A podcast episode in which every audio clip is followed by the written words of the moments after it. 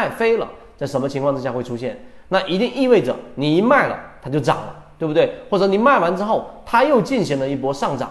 那我想先问第一个问题：你把股票卖掉，这个股票继续上涨这件事情能不能够避免？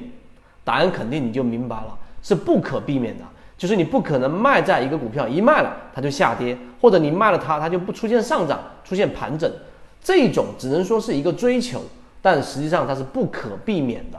所以当你不断的说到卖飞了卖飞了的情况之下，那就意味着你本身实际上在追求一个不可能达到的目标，于是你就不可能去在交易的细节上，或者说我们说的交易模块上去完善。这是第一点我们要告诉给大家的。所以你一定得提出一个对的问题。所以卖飞了，这是第一个说法本身就有问题。那好，第二个，我们怎么样避免？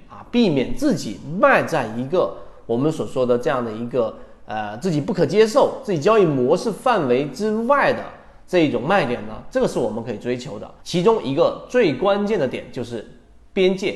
你在交易过程当中如果没有边界的这样的一个意识，没有边界的这样的一种概念，那你在交易过程当中就非常容易。无论你说与不说，卖飞了。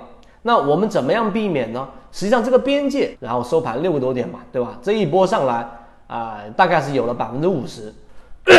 那这百分之五十，你怎么样去把它拿到呢？啊，拿到其中的百分之三十，拿到其中的百分之四十呢？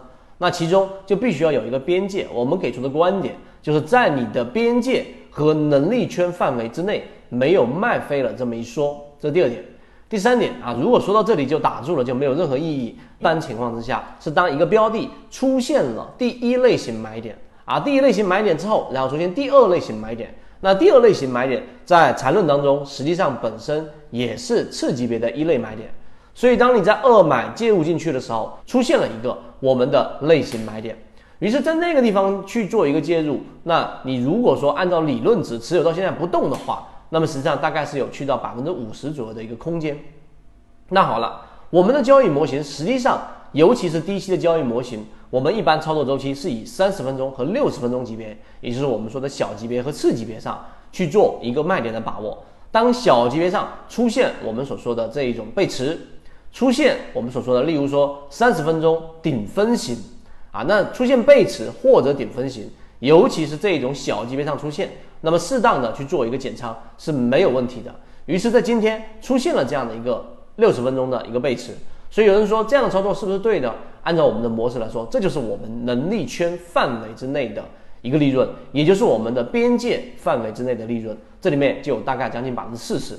好，今天我们讲就这么多，所以我们说的这个边界和模型的这样一个能力圈圈子，从二零一六年到现在都分享模型，一方面是。自己记录自己的交易系统，另外一方面可以帮助大家建立完整的交易系统。系统进化模型可以移步关注泽西船长公众平台。